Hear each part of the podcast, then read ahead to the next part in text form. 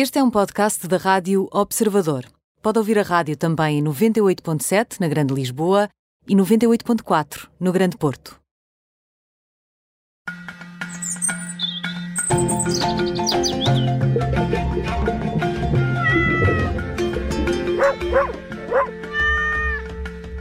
Pet Radio todas as sextas-feiras na Rádio Observador e também sempre que quiserem disponível no nosso site e nas plataformas podcast. Nuno Paixão, muito boa tarde, obrigado por teres vindo. Boa tarde. Tudo bem? Tudo ótimo. Olha, vamos falar aqui do, do, do, de um tema que eu achei muito interessante e muito castiço que o tenhas sugerido, que é a importância do nome no nosso animal de estimação.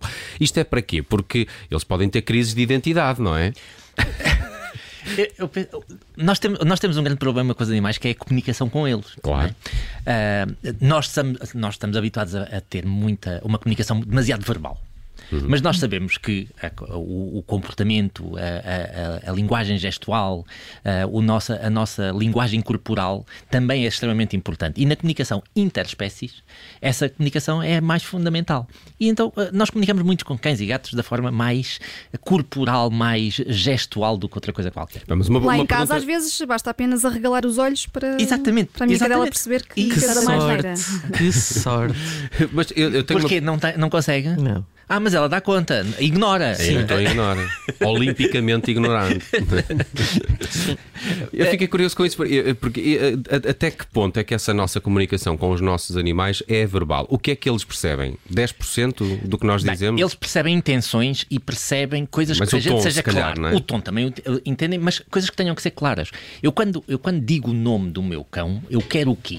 O que é que eu quero transmitir uh, ao, ao meu cão? Eu quero que ele olhe para mim eu quero que ele venha a correr para mim, que isso pode ser um erro. Imaginem que estamos na rua uh, e nós dizemos o, nosso, o nome do cão e ele vem a correr em direção a nós e vem um carro por exemplo. Ou seja, uh, o que é que nós queremos? E isso tem que ser bem claro. Uh, queremos é que, como é que queremos gritar com eles, isso? queremos chatear-nos e vamos dar um grito a dizer o nome e ele, meu Deus, vai se encolher todo. Uh, nós queremos que o nome não seja convém, uma coisa não agradável. Não convém associarem o um nome a uma coisa, a uma coisa que fizeram mal. Exatamente. exatamente. Portanto, a introdução do nome é fundamental. Primeiro, o António José Joaquim Manuel de Santa Ana é complicado de dizer.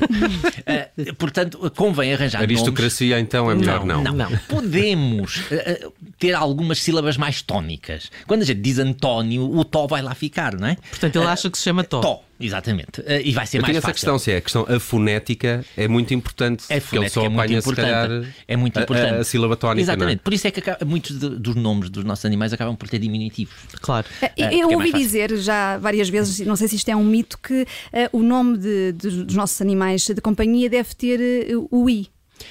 É só porque o I é mais fácil da gente dizer. Okay. Uh, e, e, eles ouvem-no mais facilmente uhum. e então uh, conseguem perceber que estamos é a referir a eles. É por isso que o teu é fintas?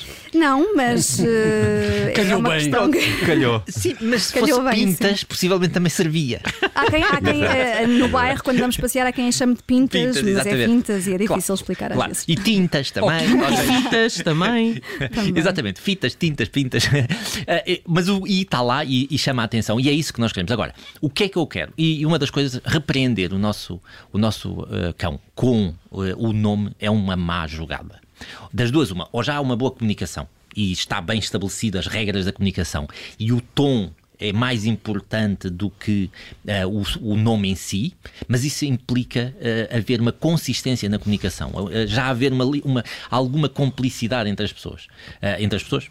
As pessoas Estamos, e os mas quando a gente o quer, o quer repreender, não pode dizer o nome, é isso? Não convém. Convém ah. dizer porquê que a gente está a repreender. E aí entra bem a, uma palavra de repreensão.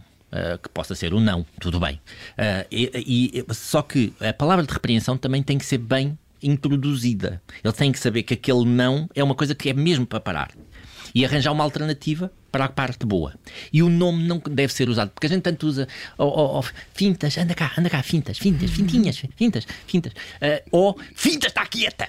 Não é? Uh, e, e, e, isso baralha um bocadinho. Uh, ou já há alguma maturidade, uh, já há alguma cumplicidade e algum desenvolvimento cognitivo na relação, ou então vai ser complicado de gerir.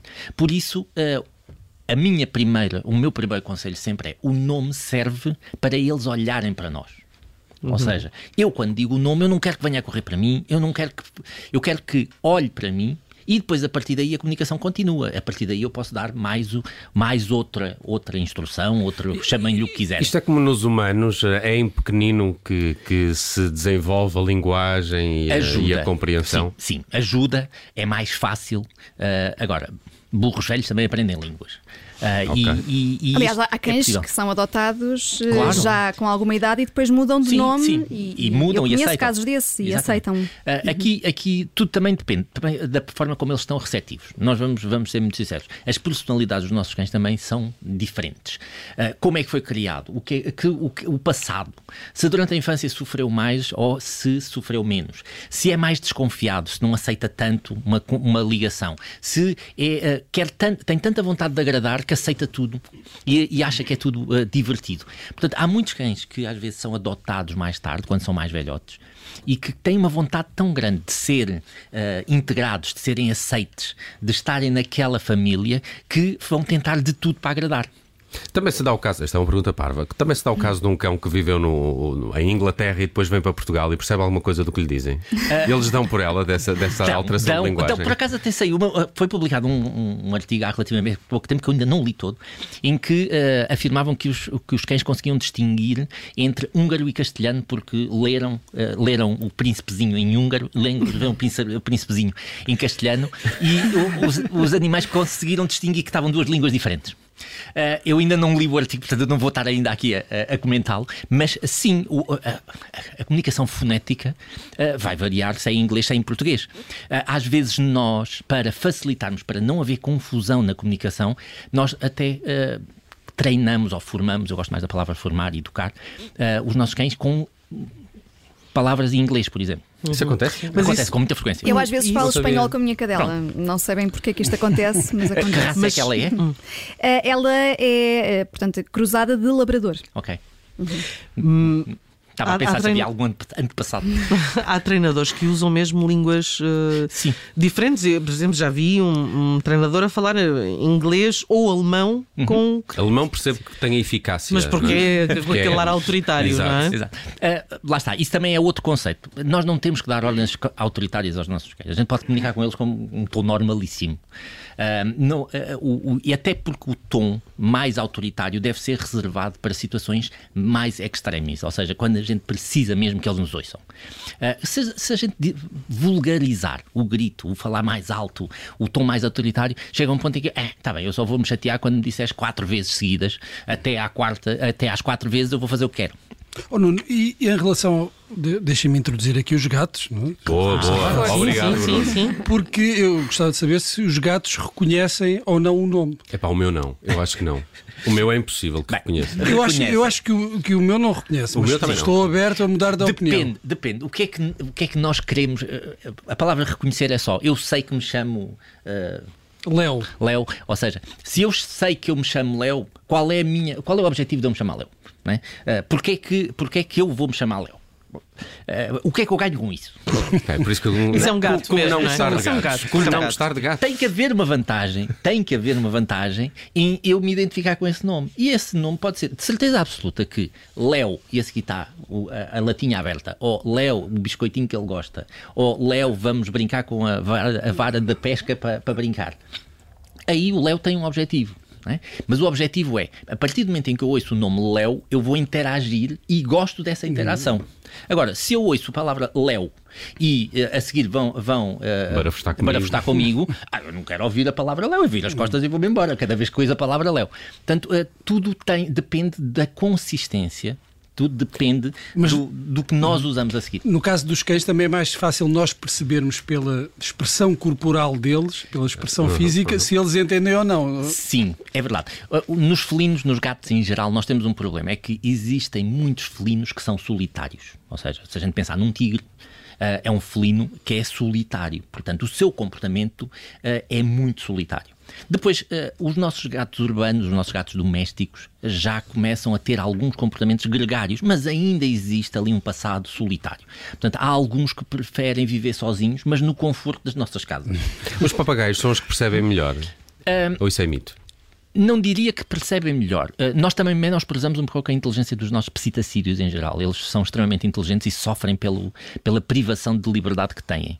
Uh, agora, eles têm uma vantagem, têm uma articulação uh, vocal que permite copiarem as nossas palavras, imitar as nossas palavras, e nós temos então esta arrogância de achar que estamos a comunicar verbalmente Sim. no mesmo idioma e com as mesmas uhum. palavras com eles. Que. Eles também se esforçam por comunicar. Claro. É uma coisa boa é dos animais que é vão que... a tribunal como testemunhas de situações. já, já, li coisas deste género. Ah, de duas pernas e de... não, tô... já vi coisas destas. Mas uh, Nuno, estávamos aqui a ficar sem tempo e eu queria muito falar ainda contigo. Um dia podemos falar sobre testemunhos de cães em tribunal porque há países no mundo em que isso é permitido. Epá, podemos falar isso perfeitamente era, sobre isso. Isso era ótimo. Mas uh, queria aqui trazer também uma notícia que me emocionou muito e que tu, e que tu me deste conta uh, agora quando aqui chegaste, que é, que é o desaparecimento do Magawa, presumo que seja assim que se pronuncia. É uma fêmea. Um, uma fêmea, um, um, ratinho herói, não é? Que nos deixou por estes dias e esta é uma história, é uma história uh, fantástica. Sim, é, é, é, um, é um rato gigante africano. Ela, foi, ela nasceu e, e viveu o primeiro ano na Tanzânia. É, há uma empresa, uma ONG uh, belga que se dedica à desminagem pelo mundo. Existem milhões de minas ainda espalhadas pelo mundo que são responsáveis por acidentes uh, que causam amputações e causam grandes, grandes, grandes tristezas por ele mundo, em pessoas mais incautas. e essa empresa começou a treinar, começou a formar uh, estes ratos gigantes africanos para. Mas descobriu que eles tinham esta uh, têm capacidade... capacidade. Sim, eles têm, primeiro eles conseguem comunicar connosco facilmente. Uh, segundo, têm um nível de inteligência muito próximo do dos cães, da forma como nós, e aqui a inteligência é situacional, ou seja, não é inteligência medida em QI, uhum. em que eles, ela consegue também detectar pelo olfato estas minas, consegue identificá-las, consegue transmitir que as identificou e pelo seu próprio peso não, não, não estimula, não as despoleta.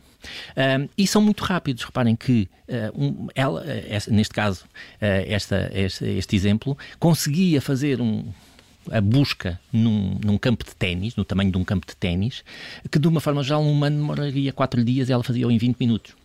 Uau. Uh, parece e estava que... reformada, gostei deste pormenor. Há um ano que estava Sim, reformada. Porque não nos podemos esquecer que eles também perdem as suas capacidades físicas. Claro. Uh, as artroses também vêm, os problemas cardíacos também vêm, os problemas renais também vêm, uh, a, a, demência mental também vem. E, e, e parece no, no, no, CV, no currículo dela, que tinha percorrido o equivalente a 22 campos de futebol, em que foi ela que desminou todo este, este, estes campos. Portanto, ela evitou. Foi condecorada até. Foi condecorada, sim senhora. Epá, esta história é belíssima. Uh, foi uma medalha do, do, do Santo Jorge, uh, que é devota a animais. Uhum.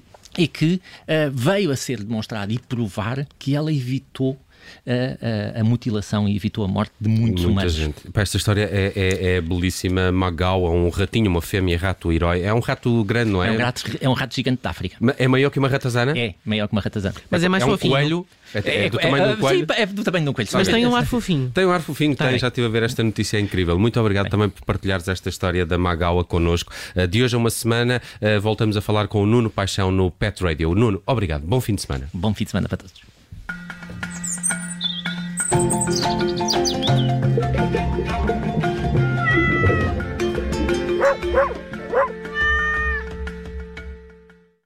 Rádio Observador.